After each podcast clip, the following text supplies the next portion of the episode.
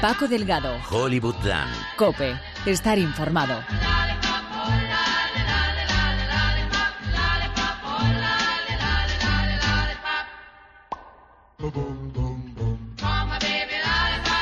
Hello, Biggets Día. Hola, gente, señores, señoras, jóvenes y jóvenes. Volvemos a los despachos de Hollywoodland con el pez gordo esta semana, porque este viernes se produjo la imagen más esperada desde que estalló toda la pompa del caso Weinstein.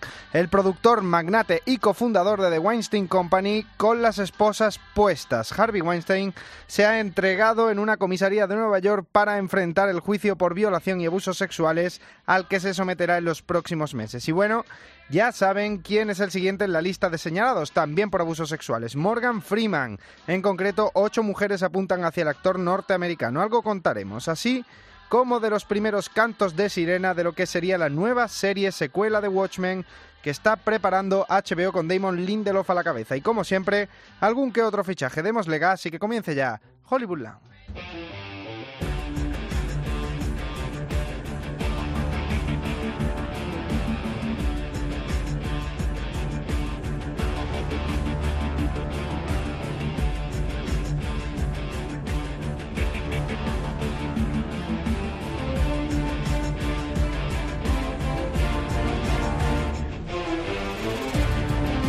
Comienza el culebrón. Hasta ahora teníamos los prolegómenos, la precuela, el estallido de las acusaciones que provocaron el nacimiento del Me Too. Pero la prueba de fuego la tiene Weinstein ahora.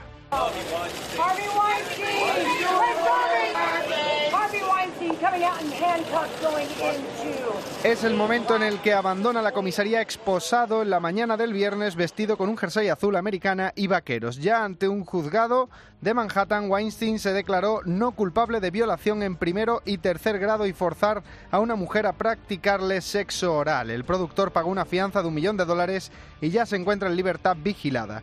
No puede abandonar los estados de Nueva York y Connecticut y debe llevar siempre un localizador GPS.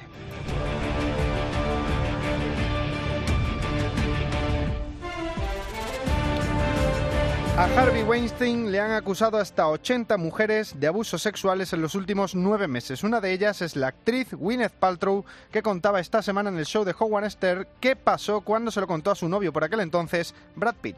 I told him right away. Se lo dije inmediatamente. Estaba agitada de verdad por todo el asunto. Había firmado para hacer otras dos películas con él. Y estábamos en el estreno de la obra de Hamlet en Broadway. Harvey estaba allí y Brad Pitt hizo el equivalente de lanzarlo contra la pared, energéticamente hablando. you know, energetically. Si alguna vez la vuelves a hacer sentir incómoda, te mataré. Es la frase que le espetó Brad Pitt a Weinstein en el encontronazo, una amenaza que surtió efecto según desvela Gwyneth Paltrow. It was so fantastic. Fue fantástico, porque lo que hizo fue presionar con su poder y su fama para protegerme a mí, que en ese momento no tenía poder ni fama todavía. Y Harvey nunca más se portó inapropiadamente conmigo, nunca más. No es el único caso de confrontación con Harvey de la pareja de una de las mujeres acosadas. Robert Rodríguez impuso a su pareja Ross McGowan una de las mayores voces contra el productor como protagonista de Planet Terror, producida por Weinstein Company o Tarantino, que directamente se enfrentó al productor cuando descubrió que también había intentado propasarse con Uma Thurman.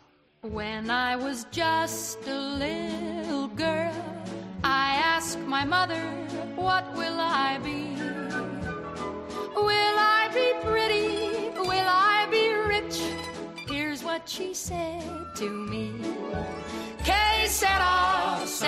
Kevin Spacey, Brett Runner o Andrew Kreisberg son algunos de los nombres que cayeron en desgracia tras el estallido del Me Too. Pero si hablamos hace apenas unas semanas de la posibilidad de que volviera, y ya podemos decir, como candidato no oficial a Emmy, Jeffrey Tambor, podríamos devolvernos esto a una época antes de cuando se dispara, antes de preguntar, que sería la de ahora. ¡Boom! Este es el final. En este final de mayo le ha tocado a Morgan Freeman. Hasta ocho mujeres le han acusado de comportamientos sexuales inapropiados, levantamientos de falda, comentarios desafortunados y bueno, ya se imagina. Una de ellas ha sido la periodista de la CNN, Chloe Melas. Melas pone como ejemplo una entrevista con el reparto de Un golpe con estilo donde acudió embarazada de tres meses y ocurrió esto. Una vez felicité a una mujer por estar embarazada y no lo estaba, así que no lo he vuelto a hacer en 50 años. He aprendido la lección. Boy, do I wish I was there. Boy, do I wish I was there, que viene a significar ojalá hubiera estado ahí, refiriéndose a la torpeza de Michael Caine. Pero, y pero, esta es la maravilla del idioma inglés, puede tener un doble sentido, puede significar ojalá estuviera ahí. Y por la forma de mirar a la reportera en el vídeo no está del todo claro. Vamos a escucharlo otra vez. Una vez felicité a una mujer por estar embarazada y no lo estaba, así que no lo he vuelto a hacer en 50 años. He aprendido la lección. Se distingue una cierta risa nerviosa al final. Según la periodista, el actor continuó fuera de cámara con ese tipo de comentarios. Freeman, por su parte, se ha defendido con un comunicado donde asegura soy un hombre que intenta hacer sentir al resto cómodo y eso me lleva a bromear y a bromear con las mujeres. Pero no he asaltado a mujeres sexualmente, no he ofrecido trabajo a cambio de sexo. Cualquier sugerencia en ese sentido es falsa.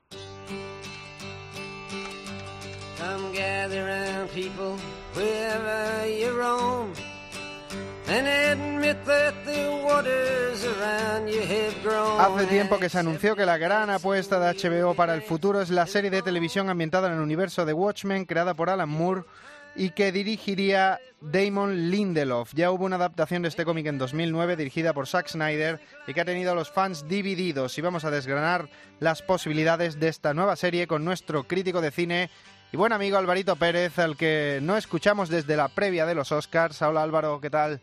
Hola, buenas tardes Paco, ¿qué tal? Pasa con el tiempo, no hemos dado ninguna ¿eh? De- desde, aquel, desde aquella predicción. Por, por eso me he recluido un poco, para que no para que no se me viera el pelo por las calles, la verdad. Pues hablando de Watchmen ya, ¿por qué va a ser este el nuevo bombazo de HBO? ¿Qué significa Watchmen para la cultura popular?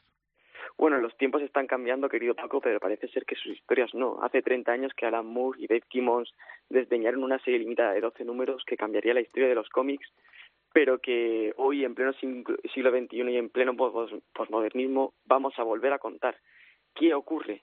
Que para HBO va a ser un bombazo en esta guerra de licencias, de franquicias, hacerse con el buque insignia de la novela gráfica. El gran problema que yo creo que existe aquí es el, el juego tan ambiguo al que se está prestando Lindelof, que es que dice que no va a ser ni siquiera una precuela ni una secuela, va a ser un nuevo testamento. Y un nuevo testamento se refiere a pues a que va a tergiversar o que va a utilizar el canon de la historia que asentó Moore para contar algo totalmente nuevo. Me parece una apuesta muy muy arriesgada veniendo de Lindelof que a mi juicio crítico no es un gran guionista, ha tenido sus oportunidades, ha estado en Prometheus, ha hecho cosas como Cowboys contra alienígenas y que tenga en sus manos un producto tan delicado y que supuso muchos comentarios negativos por parte de los fans hacia Zack Snyder cuando hizo la película, no sé, me parece que, que a lo mejor no es el showrunner más adecuado para llevar a cabo esta esta nueva Biblia La, pregunta que se hace todo el mundo es, eh, si no es una secuela, no es una precuela, no coge los cómics de antes de Watchmen, que se, se lanzaron hace, hace unos cuantos años, Sí, no si no coge nada de eso, ¿para qué adapta el universo de Watchmen? Sin, si, ¿qué, va- ¿Qué vamos a hacer? ¿Una serie totalmente nueva? Pero claro, lo vamos a intentar sustentar comercialmente con referencias al, a símbolos del Doctor Manhattan y tal. Todo, ya lo hemos probado con Gotham y ya se probó con Gotham y, y se ha- y lo que se ha demostrado es que al final la cabra tira para el monte y lo comercial te tira a, a rehacer lo mismo. ¿Qué van a hacer? Hombre, se, ha notado por parte de Lindelof cierta reverencia hacia los fans. Él publicó en Instagram una carta de cinco páginas en el que eh, es- esgrimía el mismo tono que el Doctor Manhattan en el cómic de Moore, la misma personificación, ¿no? Y creo que a lo mejor él, tiene esa necesidad de, rearci- de resarcirse por los errores cometidos en el pasado, por la lacra que ha podido suponer para muchos ese final de Lost eh, y esos, ese tipo de problemas, ¿no? Y creo y, y estoy convencido que a lo mejor en, ese amor él ha encontrado una nueva historia eh, o una nueva perspectiva para traer a nuestros tiempos el mismo problema que existía o la misma mecánica que existía en Watchmen, ¿no? Ese, ese paradigma y sátira hacia lo político, hacia el absolutismo, ¿no? Que puede ser perfectamente trasladado de Reagan, como era el caso de Watchmen, a esta nueva serie que tiene el sobrenombre de Brooklyn Mm. con Trump, con Theresa May, con, Ah, con Theresa Putin. A lo mejor intenta hacer una sátira superheroica en este tiempo en el que estamos hastiados de ver superhéroes cada cinco o tres meses en, los, en las grandes pantallas, ¿no? Bueno, nos vamos a- a- enterando de- del reparto, por lo menos para el piloto Don Johnson de Miami Vice, un clásico, Luis Gossett Jr., que era el, el sargento de oficial y caballero, eh, eh, mítico autor de la frase en Texas solo hay vacas y maricones, y a mí no me pareces una vaca, Tim Blake Nelson del increíble Hulk y Regina King, que esta sí es clásica de televisión, no de cine. De Eh, López, ¿no? Y va a ser la protagonista, según tengo entendido. sí, Bueno, no me parece no me parece mal reparto. A ver, ver a Don Johnson siempre eh, es un placer. Creo que la última vez que lo que creo haberlo visto fue en Django desencadenado, si no recuerdo mal. Y yo en Frío, Frío en Julio, que creo que es posterior, yo lo vi yo. También Ah, estaba bueno, bueno. sensacional ahí. Ah, y, y este año estrenó eh, Brawling Cell Block 99, la película de Crazy Seller de, de Vince Vaughn. Está hecho, Pero bueno, es, es- está, está un hecho un reparto, con tablas, ¿no? Me parece un reparto que, que ha podido trabajar. Regina King en, en The Left Lovers ha, ha tenido muchísima fama y también había trabajado con, con Lindelof. Así que es que lo único que nos queda, Paco, yo creo que es especular qué es ese Nuevo Testamento, porque los protagonistas me parecen serios, me parece que HBO tiene fortaleza para, para esgrimir una buena serie, pero ¿qué nos van a contar? A ver, ¿Y a ¿Cómo lo van a contar? Que Yo creo que es la gran premisa, ¿no? A ver en la Comic Con de San Diego de este verano si, si adelantan algo. Gracias Álvaro, un abrazo muy fuerte y hablamos la próxima.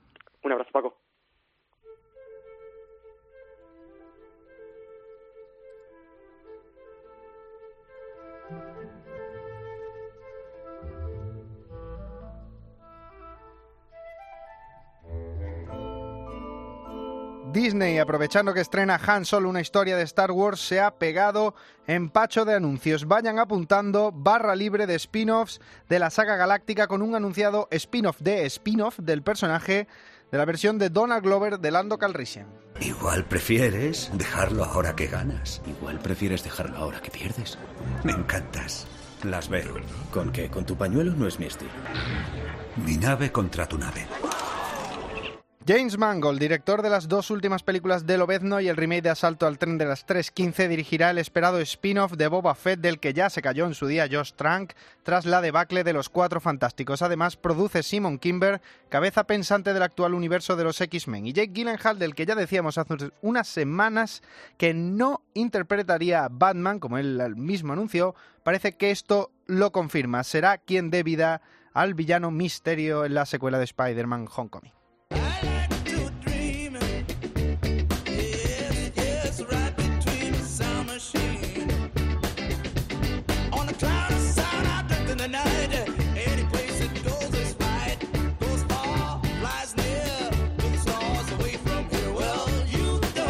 Y antes de irnos, hablemos de taquilla. Solo una historia de Star Wars alcanza el primer puesto en España este fin de semana con 1,8 millones, apeando así a Deadpool 2 a la segunda posición. Le sigue Campeones con un sólido 0,4 en su cuarta semana y ve bajar a los Vengadores hasta fuera del podio.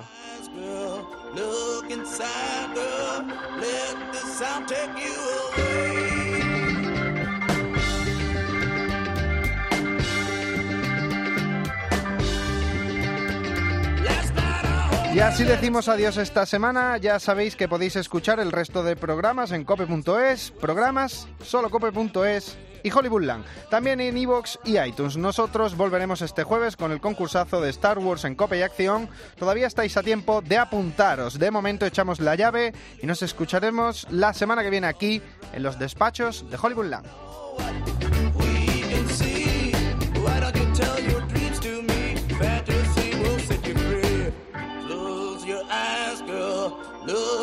Look inside, girl. Let the sound take you away.